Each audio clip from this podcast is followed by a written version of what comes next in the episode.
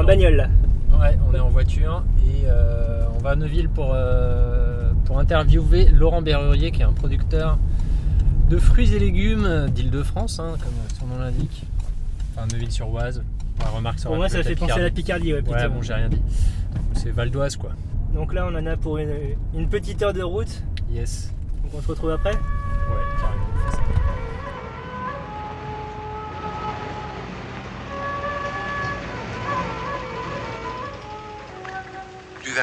Comme c'est amusant de découper. Ah, Cinq agneaux innocents de présalé du Mont-Saint-Michel. Euh, un bon cuisinier peut faire. Ah, un c'est bon de la bonne viande. Bravo.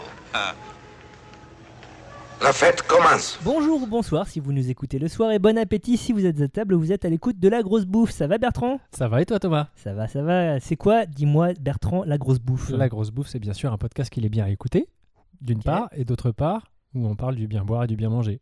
Très bien. Et voilà. Et ce mois-ci, de quoi on parle, mon cher Thomas? De quoi parle-t-on? Eh bien, on parle de la région d'où l'on vient, enfin, où l'on vit, parce que je ne viens pas, moi, personnellement. On parle de l'île de France, et plus précisément des produits produits en île de France. Voilà, produits agricoles. hein. Produits agricoles, exactement. Euh, tout ce qui est céramique et, euh, et biochimie, on, on- on va passer à côté, bizarrement. Euh, on parle de ça pour bah, deux raisons. La première, c'est que, donc, euh, comme je viens de le dire, on vit dans- en Ile-de-France et on n'a pas vraiment conscience de, des produits qui euh, viennent de notre région, alors que euh, le nougat de Montélimar et euh, le melon de Cavaillon, alors ça, hein, mon gars, on est au taquet dessus. Donc voilà, c'était euh, l'occasion de refaire un point dessus. Et aussi parce que en ce moment, et jusqu'au 1er février 2020, donc si vous écoutez ça en 2023, dommage, euh, jusqu'au 1er février 2020, il y a une exposition qui s'intitule Nourrir Paris à la Bibliothèque Fornet dans le 4e arrondissement de Paris, qui euh, porte sur euh, justement toutes les problématiques alimentaires euh, à Paris, et donc plus largement en Ile-de-France, depuis euh, la nuit des temps. Du coup, depuis la nuit des temps. de tout temps, l'homme a mangé. Et de tout temps, oui, c'est ce qui caractérise euh, essentiellement euh, l'être humain, n'est-ce pas Cette capacité à faire la guerre thermonucléaire et à manger. Donc oui, de tout temps, l'homme a mangé et de tout temps, l'homme n'a pas vécu en Ile-de-France. Euh, les premières installations dans le bassin parisien, je crois que tu as des archéologues qui ont trouvé des traces qui remontent à moins 40 000. Ah, donc on On fait est- vraiment de tout temps, quoi. Là, on est Ah, vraiment dans le de tout temps. Et euh, bah, je te parle de ça parce que tu as un petit truc rigolo quand même. Euh, dans les, euh, au XXe siècle, euh, on a trouvé des, euh, des, des- des- un site de fouilles archéologiques du côté de Brie-sur-Marne. Oh, voilà. Et donc, euh, ils ont réussi à dater des, des éléments euh, de, euh, de jadis. Et donc, du coup, ils ont, trans- ils ont créé une, la devise de la ville à partir de ça. Et donc, la devise de Brie-sur-Marne, dans le 94, me semble-t-il, c'est moult plus vieille que Paris. Bien, bien plus vieux que Paris. Tout ça parce qu'ils ont trouvé un, un os de, de, de, mec qui, qui, qui était mort il y, a, il y a 10 000 ans. Donc un peu rigolo. Mais donc euh, oui, les, premières installations humaines dans le bassin parisien, elles se sont faites là parce que c'était un endroit propice pour la mangeaille. Euh, tu avais la Seine pour pouvoir pêcher, tu avais des forêts encore à l'époque euh, où euh, tu pouvais euh, chasser et cueillir. Donc euh, c'est l'alimentaire qui a euh, conduit les gens d'abord à s'installer euh, plutôt en aval de... euh, plutôt en amont pardon, euh, de, la Seine. Euh, là, on sera plutôt... Par rapport à Paris Hmm. Oui, par rapport à Paris. Donc on est plutôt du côté de Bercy et euh, un peu plus loin. quoi. euh, Ok. euh, on n'est pas directement sur l'île de la Cité encore à l'époque. Mais après, ben, la ville va, va croître parce que tu, tu- Donc après, recentrage sur l'île de la Cité. parce que c'est facile à défendre. Donc là, c'est vraiment un, un- un rôle géopolitique. Là, je vous refais toute l'histoire de Paris. Euh, euh, Dis-nous, Thomas. et à partir, à partir de là, ben, euh, la, la vi- la- la- la croissance de la ville part à partir de, de ces deux îles, quoi, l'île Saint-Louis, l'île de la Cité, euh, les îlots autour. Mhm. Et donc, comment Les terres agricoles, du coup. Alors les terres agricoles, euh, au début, elles sont euh, un petit peu intramuros, même si euh, intramuros ça veut rien dire parce que le mur il bouge, la muraille qui entoure Paris jusqu'à donc le contour qu'on connaît aujourd'hui avec le périphérique bouge énormément au fil des siècles. Mais grosso modo, eh bien, on a eu des cultures agricoles dans Paris même Mhm. jusqu'au début du XXe siècle. Il y avait des parcelles qui n'étaient pas des jardins ouvriers, hein, qui étaient vraiment des parcelles allouées à la culture, euh, notamment du côté de la place de l'Étoile, ce qui, est- ce qui semble assez dingue euh, aujourd'hui. Mais tu avais des, des- des- des- Pas des champs non plus, quoi, mais euh, des, maraîchages euh, du côté de, de la, de la place de l'Étoile. Autrement, évidemment, dans tout ce qu'on appelle les faubourgs, euh, et donc euh, qui, sont, qui vont devenir des villes environnantes qui parfois ont été absorbées par Paris, parfois pas, on fait de l'agriculture. notamment pour acheminer euh, bah, des aliments euh, vers la capitale. Parce que Pour nourrir le Parisien. pour nourrir le Parisien. Parce que jusqu'à avant l'arrivée euh, du chemin de fer, le moyen de transport le plus rapide, ben, c'est soit euh, par voie fluviale, soit par cheval. Et un cheval, ça fait pas non plus euh, des centaines de kilomètres par jour. Donc, ça va pas très vite. voilà, il faut une proximité géographique immédiate. Et donc, euh, ben, tu le vois dans Le ventre de Paris de Émile Zola, justement, où il me semble que l'ouvrage commence avec euh, un paysan qui euh, vient chargé de choux euh, vers Paris. Enfin, il est- Mais qui galère, comme dans tous les romans de Zola. Alors, non, parce qu'on s'en fout de lui. C'est vraiment juste l'ouverture du bouquin. Non, mais je derrière. crois qu'il galère quand même. Il, il casse pas sa roue, je sais pas quoi. Ah non, j'ai pas de souvenir. Non, non. attends pour moi. Non, mais voilà, il, il s'achemine vers, vers Paris. Et, donc, on imagine qu'il vient de ce qu'on appellerait aujourd'hui la petite couronne parisienne.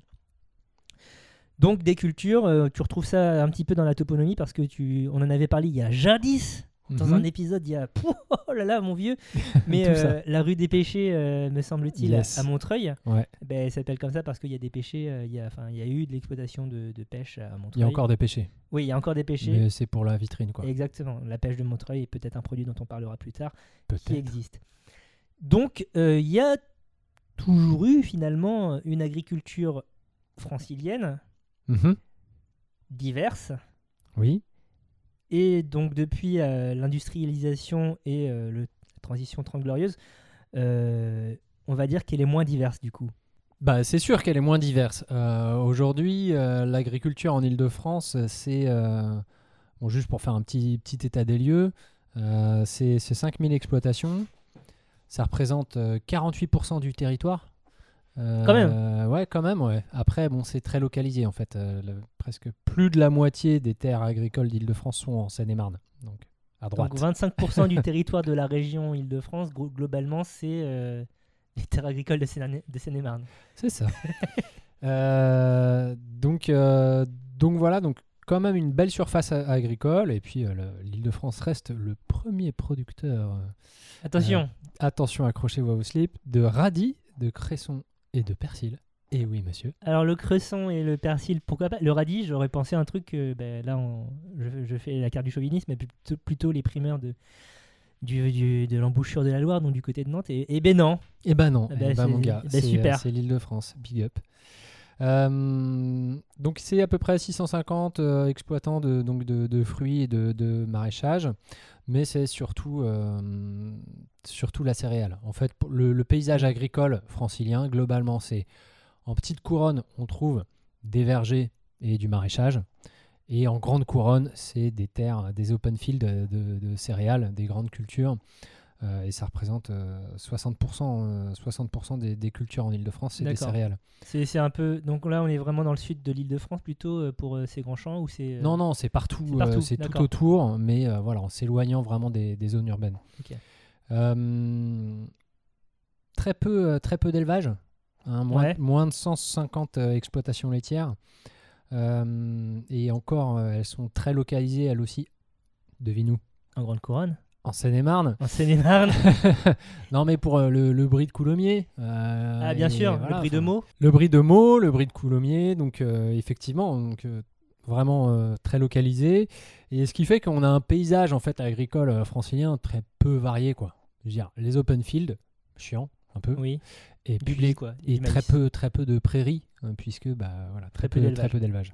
Donc euh, très peu de variété en fait hein, dans le dans les types de cultures en Île-de-France et euh, du coup euh, un peu une déconnexion entre ce qui est produit en Île-de-France et ce qu'on bouffe. Après, ben, ça rejoint, euh, c'est dans la logique, il y, a- il y a une spécialisation des régions. Tu vas faire du vin dans le sud, tu vas faire des primeurs, je sais pas, dans la vallée de la Loire et le long du Rhône. Donc voilà, à un moment, Bah. il y a une, une sorte de rationalisation à l'échelle du pays des, des cultures, quoi, finalement. Alors pour me la raconter et me souvenir de mes cours d'éco de terminale, il y a un économiste qui s'appelle Ricardo, si je dis pas de Ah, bêtises. oh oui, Oh. le 19e Euh, siècle. qui a euh, conceptualisé le, euh, la théorie de l'avantage comparatif. Donc effectivement, tout le monde rationnellement a tendance à se spécialiser dans le truc dans lequel il y a un avantage. Donc par exemple là pour l'île de France, c'est des terres assez riches, hein, le bassin parisien, donc on peut faire de la bonne céréale. Et puis bah tant pis, on achètera du lait avec euh, l'argent que le blé nous a, nous a procuré. quoi. En plus, le train permet de transporter du lait plus vite, machin, tout ça. Et oui, saleté de monde moderne.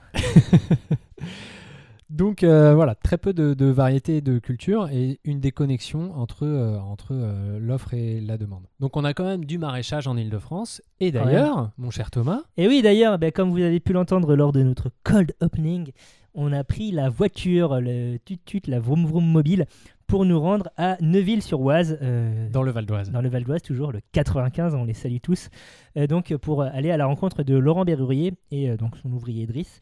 Laurent Berrurier qui est un maraîcher, mais pas n'importe quel maraîcher. Attention, non, il s'agit d'un maraîcher euh, spécialisé dans les euh, variétés franciliennes et surtout un maraîcher de, de compétition puisqu'il il travaille qu'avec des grands chefs.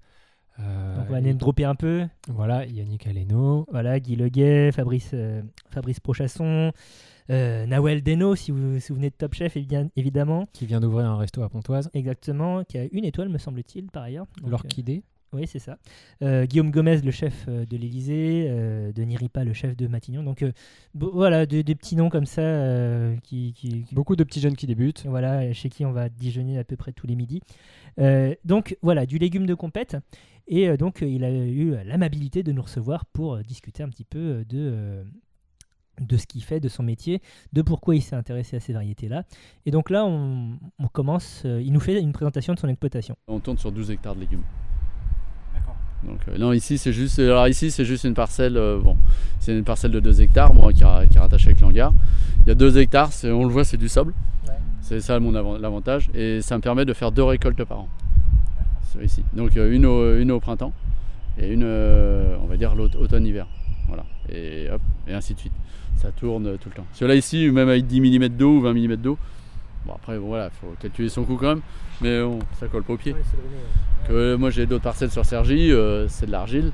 Euh, là tout de suite on a 5 kg limoneux, argileux, euh, terre de rivière. Enfin, tout de suite on a 5 kg de terre sous, sous chaque pied. Bon donc et chaque parcelle reçoit vraiment son type de légumes. Voilà. Mais il y a une rotation qui se fait, et mais euh, voilà, mais il y a certains légumes qui n'auront jamais sur, sur d'autres parcelles. Là j'en ai une autre à Neuville encore de 2 hectares. Et ce qu'il faut savoir, c'est qu'une pomme de terre qui pousse, quelle qu'elle soit la variété, dans de, dans de la terre sableuse, va résister à la cuisson, on va dire, va pas bouger à la cuisson. Même une binge. Elle va pas bouger. Le- ça, c'est la terre qui fait ça. Il y a moins d'amidon, donc elle ne bougera pas. Donc moi, ma pomme de terre euh, couleur framboise, je l'ai mis dans le sable. Je l'ai mis ici, parce que je savais très bien qu'il fallait pas qu'elle bouge. Par contre, si je ne savais pas cette chose-là, que je l'aurais mis, admettons, sur Sergi ou dans une terre limoneuse, automatiquement, elle aurait éclaté à la cuisson. Et là, ça aurait pu la, bah, la, mettre en porte-à-faux, on va dire, parce qu'un chef m'aurait dit, bah, tient pas la cuisson. Elle s'effrite, elle, elle craque de partout, elle, tient- elle tient pas bien. Donc voilà, il fallait que je sache quand même à l'avance où c'est que je voulais aller avec ma pomme de terre. Voilà. Après, tous les agriculteurs ne peuvent pas changer de, terrain ni de région euh, parce que bah, c'est limoneux euh, ou argileux. Donc bah, voilà, ceux qui ont du sable, c'est, on va dire, c'est un peu privilégié. Voilà, une charlotte qui pousse dans le sable ne bougera pas. Une charlotte qui poussera dans le limon, Vexin, euh, Normandie, euh, la Beauce, automatiquement un chef va falloir qu'il la surveille. Sinon, à un moment donné, elle va tendance à éclater à la cuisson. Donc ce qui est intéressant dans ce qu'il raconte, c'est que euh, déjà, donc, il a une exploitation éclatée sur différents territoires dans le nord de l'île de France. Euh, là, nous, on était sur un sol plutôt sablonneux, comme il l'explique, mais il a aussi d'autres sols.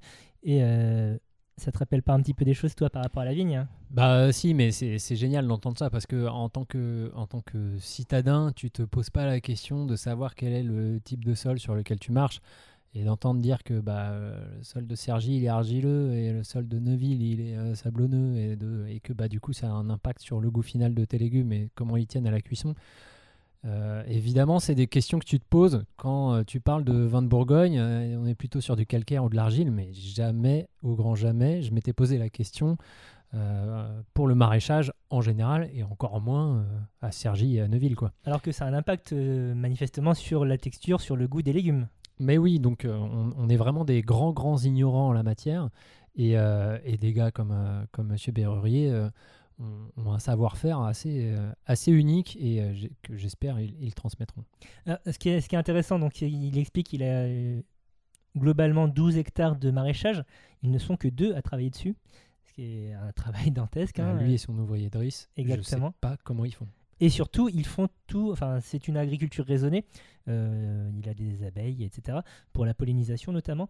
Et euh, tout le ramassage des légumes se fait à la main. Il y a très peu de mécanisation, euh, à part dans le traitement des champs, je pense. Mais le, le maraîchage, c'est quand même, un, je pense, le plus ingrat de, de- des, des, des métiers Le plus agricoles. difficile en tout cas. Parce que bah, tu es tout le temps courbé. Et puis tu fais tout à la binette, quoi, ou presque. Donc euh, c'est vrai que c'est. c'est- Quand il dit euh, je travaille beaucoup, je crois qu'on peut le croire sur Ah ouais, parole. ouais, il nous avait dit 100 heures par semaine, enfin ouais. un truc assez invraisemblable. Euh, 100 heures pour notamment traiter, euh, il a plus de 150 espèces, euh, il me semble, de légumes sur son exploitation. Bah, il se complique la vie en plus parce qu'effectivement il veut faire pousser plein de trucs différents. Après c'est ça qui l'éclate et qui, qui, qui rend son, son truc stimulant donc euh, c'est c'est génial mais c'est vrai que bah, plus t'as de variété plus, plus c'est du boulot quoi. Et justement, il nous parle de quelques-unes des variétés qu'il a euh, actuellement. faut fouiller euh, parce que ça, il en, il en existe chez les marchands de graines euh, un peu traditionnels, des petits marchands de graines ont gardé un peu ce- ces petits créneaux là. Et puis bah, de fil en aiguille, voilà, il faut, faut fouiller, il faut chercher. Et puis bah, petit à petit, on remonte, euh, on remonte la pente. Comme là cette année, j'ai retrouvé la tomate de Montlhéry.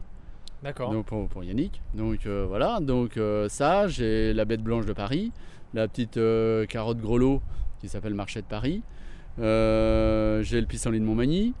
Euh, ça, c'est une variété. C'est encore. hein. Oui, oui, Ouais. oui, mais un peu plus standard. Oui, après, voilà, je, voilà. Euh, mais pour moi, de mon côté là, euh, bon après, je sais pas, ça, c'est que, après, c'est psychologique. Niveau des variétés, c'est comme si pareil, un peu la frontière. J'ai moins de produits de, de l'autre côté de la. Ouais, ouais, de- non, mais voilà, c'est c'est tout ce qui est l'ouest, sud, ouest, voilà. Mais de l'autre côté, la Seine-et-Marne, euh, voilà, il y a moins de. Je, je vais moins de l'autre côté. J'ai le navet de. Là, j'ai pas refait cette année. J'ai le navet de Croissy D'accord. euh, aussi. Donc, c'est un navet qui est long. D'accord. Euh, mais blanc. Euh, je l'ai parfait, je l'ai parfait cette année aussi. J'ai le chou de- d'Aubervilliers, D'accord. qui est un chou vert frisé. Voilà, j'ai le poireau de Gennevilliers. Là, lui, je l'ai. Euh, donc, euh, j'ai voilà, j'ai le poireau aussi cette année. J'en ai deux parce que j'en refais des essais de d'épaunes, épaunes mézières, là à côté de Mantes. Voilà, donc euh, je recherche des, variétés comme ça. On, se fait plaisir. Hein nous déjà, nous on est comme nous on est déjà nous quand on quand je ramène une ancienne, une ancienne variété, enfin c'est des anciennes variétés de toute manière. On est on est on est comme des gamins. On a hâte de, de voir le, la finalité parce que bon déjà qu'on veut réussir à savoir ce que ça va donner. Puis après quand on le, on le donne à un chef ou une chef, euh, puis là qu'elle nous dit waouh, bah là on dit allez c'est gagné. Toutes les anciennes variétés ont été un peu oubliées. C'est parce qu'elles n'ont pas un potentiel de rendement énorme. Ils sont plus fragiles aussi euh, Non, C'est le contraire. C'est le contraire. Ah oui. Toutes les anciennes variétés sont beaucoup plus résistantes. D'accord. Ah, Allez. Les hybrides, en, en- en les transformant et en les poussant, sont beaucoup plus fragiles. C'est ça. Que là, là, c'est des plantes qui, on va dire, qui sont euh, pas élevées à la dure, mais qui, Adaptés, euh, qui s'a- qui s'adaptent au, qui au, au temps, au climat. Donc, mais après, bah, c'est sûr qu'il y, a moins- il y a moins de potentiel. Donc tu connaissais toi tout ça, le poireau de Gennevilliers, là, le, le pissenlit de, de, de Mont- Montmagny. Non, non, non, euh, je connaissais pas. euh, moi, je connaissais juste euh, l'asperge d'Argenteuil et c'était, je trouvais que c'était déjà pas mal. Oui, il en fait d'ailleurs. hein. Ouais, ouais. Et euh, mais après, c'est pas les seules, les seules variétés hein, euh, que, qui, qui existent, hein, bien Ah, sûr. Après, il nous, sont- il nous en a nommé une dizaine sur euh, les 150 qu'il fait, mais Oui. oui. Non, mais il existe plein d'autres variétés euh, vraiment endémiques à l'Île-de-France, comme la cerise de Montmorency, euh, l'oseille large de Belleville, le potiron rouge vif des Tempes, l'oignon blanc de Vaugirard, la mâche verte des Tempes, la- le, le fameux euh, Flageolet. flageolet chevrier d'Arpajon, et, euh, et je crois mon préféré, euh, l'épinard monstrueux de Viroflay. Voilà. Donc si vous cherchiez, si vous cherchiez des, des noms pour vos persos à Donjons et Dragons, c'est là on, on- vous a donné quelques idées, je pense. Bon, et euh, donc ça, c'est pour les fruits et légumes. Euh, moi, j'ai Mhm. cherché de mon côté un truc Oui. qui se boit en Ile-de-France. Le vin de Euh, Montmartre, Perdu. Non, mais le vin de la winery parisienne. mais perdu. non, j'ai cherché euh, un petit peu ailleurs. Et euh, bon, bah, c'est pas une région réputée pour ses boissons euh, typiques. euh, mais euh, il y en a une quand même un peu, euh, un peu euh, emblématique. Un peu C'est original. Ouais, c'est le noyau de Poissy. Donc, euh, c'est une, une liqueur donc produite à Poissy, mais joli. plutôt dans l'ouest. Oui, tout à fait, ouais. Ah ouais, euh, donc le long de la Seine. Et euh, en fait, donc c'est une liqueur à base de d'amandon, de noyaux d'abricot. Donc c'est à l'intérieur des noyaux. Voilà, on casse le noyau, Voilà. on a le petit noyau, le petit amande dedans. Donc voilà, et donc ça va donner euh, une liqueur euh, donc sucrée et à bon goût d'amande douce. hein. Le site internet parle de, de, de frangipane et de fleurs d'oranger. Bon, moi j'ai goûté, bon, ça a goût d'amande quoi. Euh, mais c'est euh, c'est, voilà une très vieille liqueur qui existait déjà à la fin du XVIIe siècle. Pour- pourquoi ça existe d'ailleurs hein? Enfin, qu'est-ce qui a poussé les gens à faire cette liqueur? C'est parce que dans, le, dans ce coin-là, dans la vallée de la Seine, euh, donc euh, en, en aval de, de Paris, il y avait des vergers sur les, côtés, euh, sur les coteaux pardon, bien exposés. Il y avait des vergers avec notamment euh, des cerisiers, des prunelliers et, et des abricotiers. Donc euh, voilà, c'était un peu la, la suite, euh, la suite logique de faire quelque chose avec, noyaux, en euh, tout cas, avec voilà, les, ouais. les noyaux. Tout à fait. de Poissy, euh, asperges d'Argenteuil, tout ça, sympa. Mais il y a un produit dont on n'a pas parlé, qui est la star du potager de Laurent Berrurier. C'est le fameux chou de Pontoise.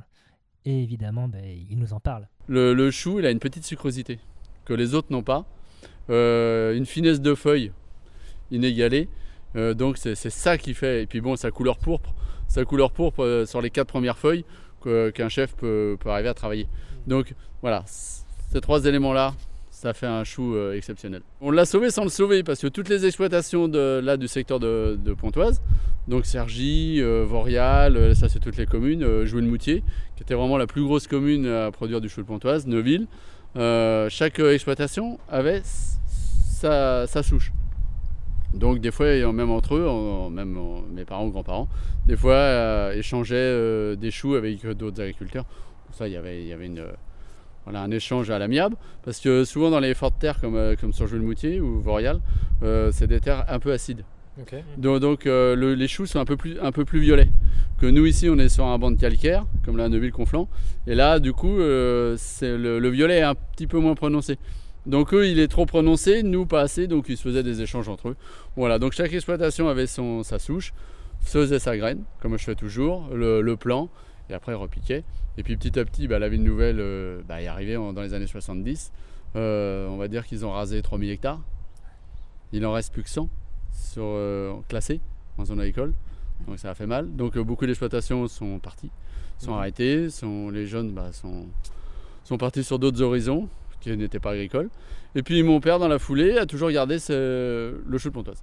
Donc il faisait, on a- j'ai toujours vu, moi même tout petit, toujours faire de la graine et faire du plan et toujours produire du chou de Pontoise. Après, euh, dans les années 80, là ça a vraiment descendu, dégringolé, sur la, du fait que c'est pas un hybride, Mhm. il n'y a pas de chou pareil. Et pour la grande distribution, c'est pas possible. D'accord. Voilà. Sur, indirectement, la grande distribution, on vous dit, vous choisissez euh, les produits, mais ils sont tous pareils. Euh, ils sont uniformes. Que là, un chou de Pontoise, il n'y en a pas un qui aura la même grosseur, pas la même couleur. Euh, donc euh, pour eux, c'était pas possible. Euh, voilà. Donc le chou, bah, directement supprimé, purement et simplement. Et puis du coup, bah, j'avais un petit peu de clients qui, résistaient encore un peu. Et puis bah, il a fallu qu'en 2009, euh, bah, je, je rencontre Yannick Aleno. Et puis là, bah, plouf.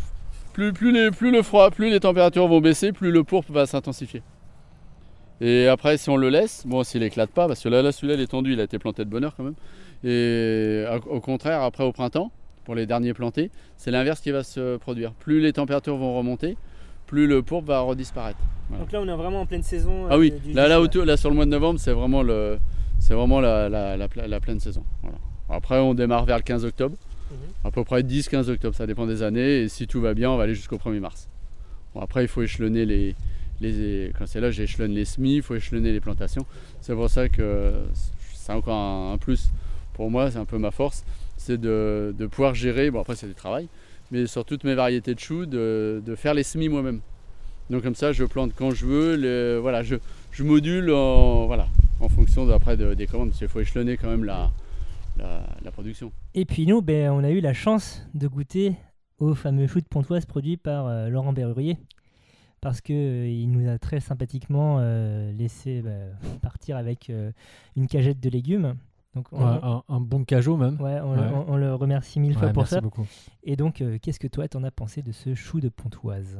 Alors honnêtement, moi je m'attendais à le trouver euh, sympa et euh, voilà, mais juste à manger un chou quoi, à pas être spécialement excité. Je trouvais ça cool que ça soit une variété de pontoise, mais Je m'attendais juste à euh, bouffer un chou, quoi. Et euh, je dois dire que c'était extrêmement bon. Et je ne m'attendais pas à ce qu'un chou puisse être si bon. Euh, parce qu'effectivement, tu as, cette sucrosité euh, qui est, qui est très présente, très peu d'amertume, c'est croquant cru, mais même cru, hein, on en mange comme ça un petit bout, franchement c'est délicieux, ouais. c'est hyper croquant, et d'ailleurs quand on se l'est partagé, quand on l'a découpé, mais ça a fait un boucan, mais Ça a incroyable. fait un crack en fait. hein, C'était Ah ouais, ouais. Et, c'était euh, pas un bruit mou, euh, founch, c'était vraiment un crack. Ah ouais, ouais. Et, euh, et ensuite, euh, et ensuite euh, une fois euh, dans de la poêle avec, comme dirait Thomas, une quantité déraisonnable de beurre, J'ai fait la même chose.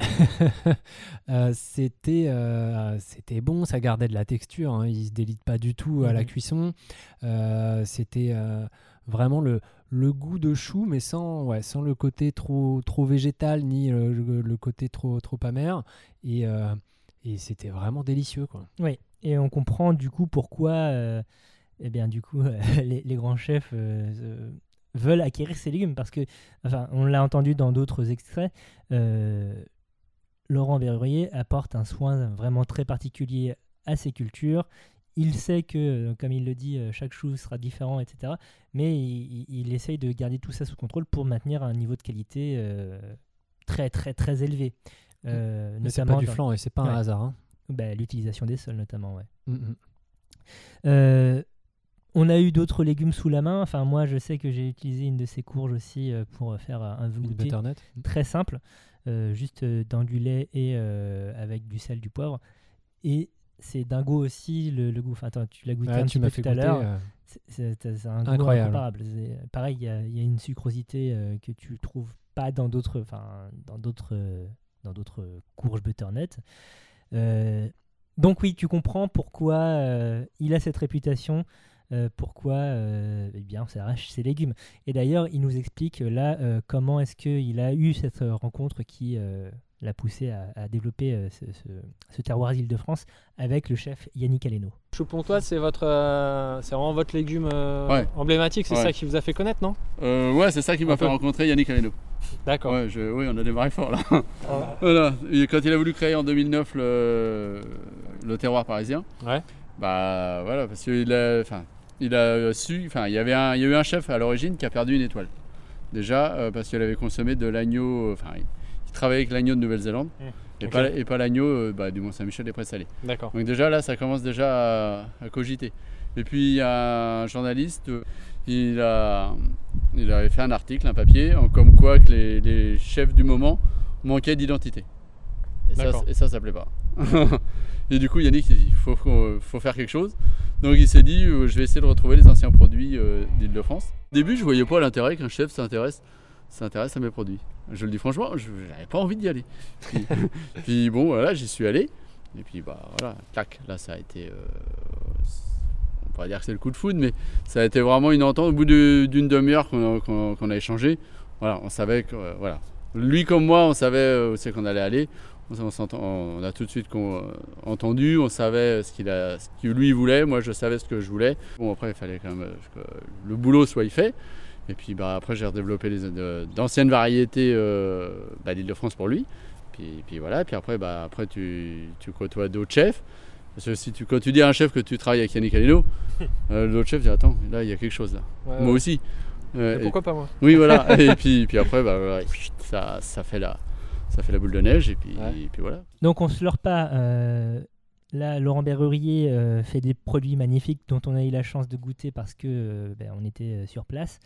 Mais euh, globalement, il ne vend que à des chefs, euh, aux grands chefs, parce que, ben, comme il l'a dit, il n'a que 12 hectares et euh, c'est pas lui qui va nourrir l'île de France avec euh, sa production maraîchère extrêmement locale. Ce qui pose une question au niveau du terrain comment est-ce qu'on fait pour manger local en île de France Bah, c'est ça, faire, faire pousser des trucs, ça demande de la place. Incroyable. Merci, merci d'être Voilà, venu. Merci. Allez, salut Euh, donc, euh, la, la surface agricole en Ile-de-France, elle, elle diminue hein, chaque année. Chaque année, on perd, on perd 1200 hectares euh, de, de terres agricoles.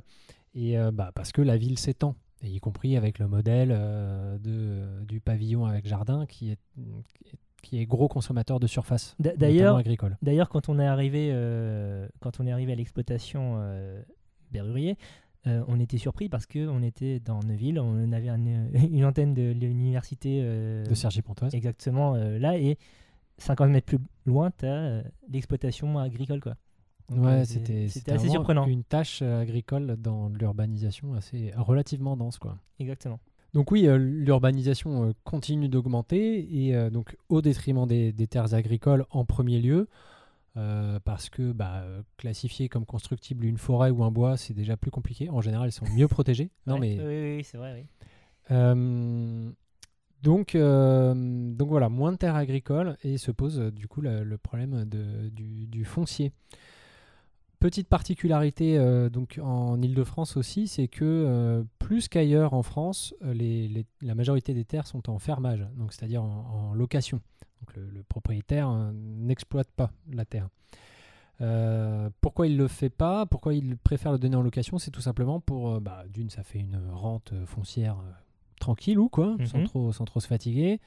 Euh, que c'est des terres riches, donc on peut espérer des bons rendements et donc des bons revenus. Avec des- une variété de sols assez euh, différente euh, selon où tu te trouves Ouais. en Ile-de-France. Et, et c'est surtout que bah, euh, les, les propriétaires fonciers gardent leurs terres bien au chaud et jamais ne les vendront parce que un jour, il y a des chances qu'elles deviennent constructibles. Et, Et ouais. une terre agricole qui se met à devenir constructible, c'est le prix à l'hectare qui fait x5. Donc il y a euh, vraiment une, une spéculation là-dessus qui, euh, qui, qui fait que bah, ça immobilise complètement le foncier. Ce qui fait que, bah, par exemple, un jeune agriculteur a aucune chance de pouvoir s'installer en Ile-de-France. Hmm. Il peut reprendre la ferme de ses parents, mais c'est tout. Si tu veux te lancer dans le métier, euh, en tout cas dans cette région, c'est très très compliqué. Et donc, face à ce problème de foncier, on est obligé de, de se tourner vers d'autres solutions. Bah, si tu veux consommer local, oui. Enfin, bah, sinon, c'est pas compliqué de faire venir des avocats du, de l'autre bout du monde euh, par charter ou quoi. Non, c'est donc euh, toujours dans cette problématique euh, assez complexe, même très complexe de locavorisme. tu as des alternatives qui émergent de production très locale, notamment euh, tout ce qui concerne l'agriculture urbaine. Donc, ça peut être l'exploitation de toits plats euh, sur euh, des, des bâtiments euh, que tu vas mettre, euh, où tu vas planter des, planter des plantes pas forcément hors sol, tu peux mettre un terreau et euh, tu peux planter des, des Mhm. choses dedans. Euh, mais ça peut aussi se traduire par euh, des expériences euh, un petit peu plus différentes euh, que de, de l'agriculture conventionnelle, notamment euh, avec euh, du hors-sol, euh, de l'hydroponie et de l'aéroponie. Et c'est ce que font euh, les gens d'une société qui s'appelle Agricool, qui euh, possède plusieurs euh, containers, donc on va, l'entendre, hein, en Ile-de-France, où ils font pousser des fraises. Des fraises en aéroponie. Agricool, c'est une entreprise qui s'est développée en 2015 avec un objectif, c'est rendre accessible des fruits et légumes sains, cultivés de manière responsable et produits localement.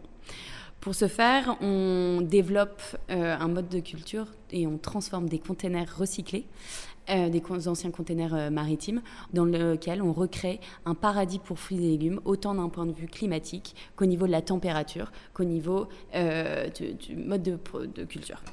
Aujourd'hui, grâce à nos techniques, on a la possibilité de cultiver de manière assez productive, c'est-à-dire 120 fois plus productive que, que- qu'en pleine terre, et ce sans pesticides, en consommant moins de 90% d'eau. Nos containers euh, euh, fonctionnent grâce à une culture verticale en aéroponie. L'idée, c'est de euh, permettre via la photosynthèse et via la diffusion de nutriments sur les racines à la plante de se développer et corrélativement de générer une fraise ou euh, un, autre, un autre fruit. La- L'aéroponie ou l'hydroponie de manière générale, c'est un nouveau mode de culture qui nous permet de développer dans un, dans un environnement fermé ces fruits et légumes.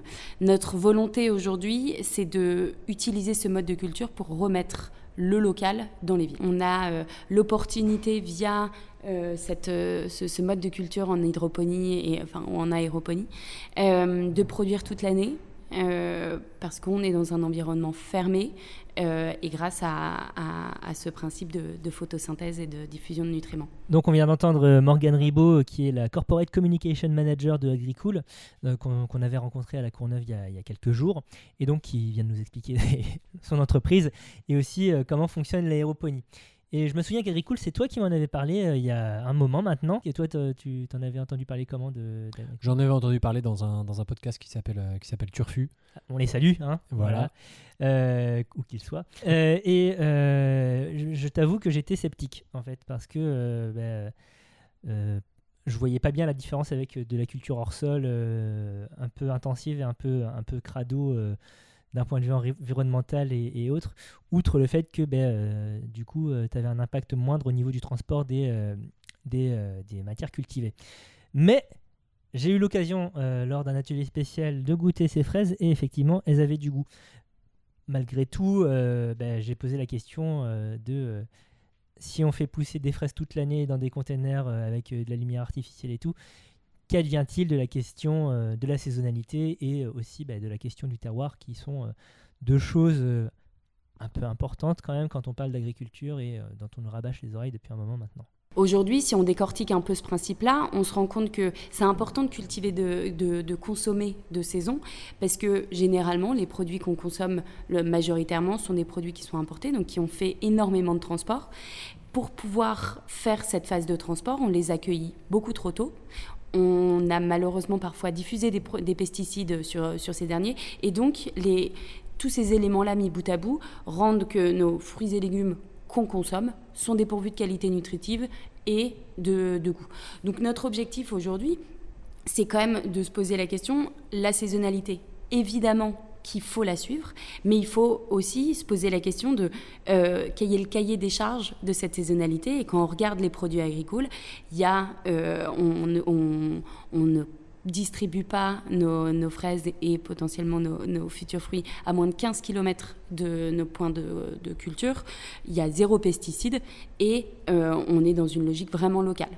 Et donc il y a, vraiment un objectif sur euh, le goût, sur les qualités nutritionnelles qui est très importante dans le cahier des charges de la saisonnalité. Notre volonté, c'est de permettre à tout le monde, à tous les urbains, de pouvoir consommer local euh, des produits et légumes sains produits de manière euh, res- responsable. Aujourd'hui, on s'est donné l'objectif de Île-de-France. Demain, si on arrive ne serait-ce qu'à faire les grandes métropoles françaises, ce sera déjà un gros enjeu. Je pense que notre objectif, il est, euh, il est assez clair pour nous, c'est vraiment de rendre euh, accessibles ces fruits et légumes euh, locaux, mais on, a on est assez humble sur notre, sur notre possibilité de nourrir toute la planète. Euh, on ne pourra jamais le faire seul. On a besoin d'énormément de, de- d'accompagnement et puis de, d'autres projets pour venir euh, co-construire avec tous ces, tous ces autres euh, acteurs le nouveau système alimentaire euh, de demain. Donc, en gros, ce que nous dit euh, Morgan Ribot, c'est que bah, euh, la saisonnalité, avec ce mode de culture, en fait, ils peuvent s'en affranchir. Oui, et tout se à dire, fait. bah, euh, nous, on s'en fout, puisque de toute façon, nos fruits sont toujours mûrs. Oui. Donc, c'est un côté pratique. Oui, oui. No- notons que euh, les, les fraises qu'ils cultivent, donc c'est la variété Magnum, si je ne m'abuse, euh, est une variété assez fragile et c'est pour ça qu'elle est assez peu présente sur les étals parce que ben, elle résiste mal au transport. Et d'ailleurs, euh, ils ne vendent que dans, des, euh, dans un rayon de 5 km autour de leur 15. container. 15 Si je peux me permettre. ouais. D'accord, euh, permets-toi. Permets-toi. 15 km autour de euh, là où ils font pousser, donc euh, là où sont les containers. Il y en a à Suresnes, à Agnières et à Paris aujourd'hui. Et un à Dubaï à titre expérimental. Et justement, le- toute l'idée derrière ça, c'est de se dire, ça fait des années et des années qu'on sélectionne les variétés de fruits et légumes uniquement sur leur capacité à résister au, au transport pour qu'elles aient une bonne tête sur les étals, et au détriment du goût en premier et, de, euh, et des valeurs euh, nutritives. Effectivement. Euh, mais tu avais quand même un soupçon. Enfin, tu- tu- tu- Bah, franchement, c'est vrai que quand on, quand on voit l'intérieur d'un container, alors moi j'y suis pas allé, mais j'ai vu, On a les- vu des photos, ouais. quand on voit l'intérieur d'un container et qu'on voit un mec euh, en combinaison de cosmonaute avec, euh, avec des LED euh, et puis pas un gramme de terre, tu te dis, bon, on est quand même très très loin du, de, de- du, du plein champ et de la culture Ah bah, naturelle. Quoi. du tout Donc, quand on entend oui. parler de, bon, euh, d'hydroponie ou d'aéroponie et qu'on verse des fameux euh, nutriments, bah alors ça reste un peu mystérieux. Quoi. De Oui. ce, dont, ce dont la plante se nourrit. Bon, alors, euh, il y a des LED pour faire la photosynthèse.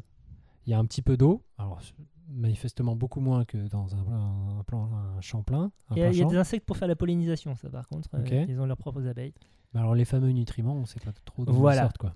Bon, il reste des questions évidemment. Euh, le fait est bon, que manifestement, quand même, d'un point de vue nutritif, c'est plus avantageux que euh, une, fraise hors sol euh, sans goût. parce qu'en plus les fraises du coup ont du goût. Mais oui, il y a, des lumières à faire évidemment. Ils en sont qu'à leur début hein, de toute façon. Là ils se sont lancés aussi dans la production d'herbes fraîches à titre expérimental, donc du basilic qui euh, est une plante extrêmement contraignante à faire pousser parce qu'il faut des, des températures constantes de jour comme de nuit. euh, donc il ne faut pas passer euh, sous un certain seuil. Ce qui va aussi poser des problèmes de. Bah, S'ils doivent climatiser comme des gros salles euh, leurs containers, hein, ça va. Tu as cette question. Alors, il me semble que d'un point de vue énergétique, paradoxalement, ça consomme beaucoup moins qu'une culture de plein champ. Bah, déjà, si t'es pas obligé de passer un tracteur. Oui Non, non, au-delà de ça, même, euh, euh, bon, déjà, il y a. Là où ils peuvent, ils mettent des panneaux photovoltaïques pour alimenter leurs containers. Mhm. D'autre part, je crois que tu as, beaucoup moins d'u- d'utilisation d'eau, tout simplement. Bah oui, oui. Donc voilà, donc il y y a des contrebalancements qui se font euh, de part et d'autre, j'imagine. Mais donc voilà, ça, ça pose euh, la question de euh, l'avenir de l'agriculture urbaine. Mais c'est une piste vachement intéressante hein, parce que Ah bah oui, ça, ça prend très peu de place. Oui. Elle dit combien? 120 fois plus, plus productif C'est ça, euh, bah, à surface égale. exactement. Euh, c'est quand même super le concept d'agriculture de, d'agriculture verticale en fait. Ouais. Euh, parce que euh, ouais, quand on parle de locavorisme dans les grandes villes, très vite se pose la question de, bah, On tout fait le ça monde où? est pour, mais ouais, Ouais. on fait ça où quoi Et du coup, euh, c'est aussi, euh, ça, ça répond partiellement euh, au problème que tu soulevais euh, tout à l'heure, qui est euh, ben, la, la disparition. Enfin, on construit de plus en plus de villes, de plus en plus de bâtiments, au détriment des terres agricoles. Donc du coup, ben, comment on fait pour nourrir le monde sans importer des trucs qui viennent de très loin? Donc, affaire à suivre, hein, comme qui dirait. Mais une piste intéressante. Nous, on en est, que- enfin, on en est clairement qu'au début, balbutiement de, de ce qui se fait. Et je vois mal un ou une maire de Paris euh, abattre tout, euh, tout un pan de quartier pour euh, y planter un champ. Donc voilà, l'avenir est certainement, entre autres, dans ces questions d'agriculture urbaine et ces nouvelles techniques. L'émission touche à sa fin. Mais oui, Qu'est-ce que tu ah, c'était retiens bien. hein. Ouais, c'était un peu plus rapide que d'habitude, mais ça va. c'était, je pense qu'on dit pas mal de choses. hein. Ouais. Qu'est-ce que suis moins répété, t'as remarqué? C'est vraiment bien. Un- une étoile pour toi, Merci. un pins. Qu'est- Qu'est-ce que tu retiens de l'émission? Bah, euh, je retiens que euh, l'Île-de-France, on, on la considère pas assez comme euh, une région agricole, et pourtant c'en est une. Bah, certes, pas très diverse, mais, euh, mais intéressante quand même, y compris avec des variétés typiques et des maraîchers de compétition. et les chefs derrière qui sont là pour transformer ces, ces- ces- ces produits incroyables en, en choses en- exceptionnelles. Euh, de quoi parle-t-on le mois prochain? Le mois prochain, nous parlons du cochon. Oui Ok, très bien. Non, on parle du cochon pour, euh, bah, parce que c'est euh, c'est un produit intéressant et on va voir un peu tout ce qu'on peut en faire. Ça ne sera pas exhaustif hein, parce qu'on peut faire énormément de choses avec un cochon. D'ici là, qu'est-ce qu'on peut faire? Bah, D'ici là, vous pouvez nous retrouver sur le réseau social Twitter, at euh, la underscore grosse bouffe. Vous pouvez nous euh, écrire un petit message par Oui, mail, oui, la, par gros- la grosse bouffe podcast gmail.com Voilà. et puis en parler à vos amis, à votre famille, à vos Voilà, proches, à nous laisser des bonnes notes sur euh, Apple Podcast, tout ça, sur tout ça. euh, Podcast Addict et compagnie. Notez que euh, d'ici la diffusion de, enfin entre la diffusion de cet épisode et celui du mois prochain, il y aura un épisode spécial parce qu'on a parlé très longtemps avec Laurent, Laurent Berrurier. On a énormément de rush et donc on va avoir un petit hors-série in extenso où euh, on parle avec Laurent Berrurier. Donc euh, ça, ça sera à voir dans les dans les jours à venir. Et on le remercie encore, lui et son ouvrier Driss, de nous avoir accordé autant de temps, y compris en hiver où les journées sont courtes. Voilà, où il y a du vent qui souffle, vous avez pu l'entendre. On remercie aussi également euh, Morgane Ribot, évidemment, euh, Bien sûr, de Agricool pour son accueil et ses réponses. Et puis, ben, je te remercie, toi, Ah, Bertrand. Écoute, arrête, tu me fais rougir. voilà, aujourd'hui, c'est le sport qui a gagné. Et ben merci à toi Thomas, merci pour la tourte à la viande. oui, on a mangé une tourte à la viande avant. Et ben, ça me fait bien plaisir. Et puis, ben, merci à vous, vous derrière les écouteurs. Sans qui hein, rien ne serait possible. sans qui on serait juste deux cinglés qui parlent dans le vent. Allez, Allez des bisous. salut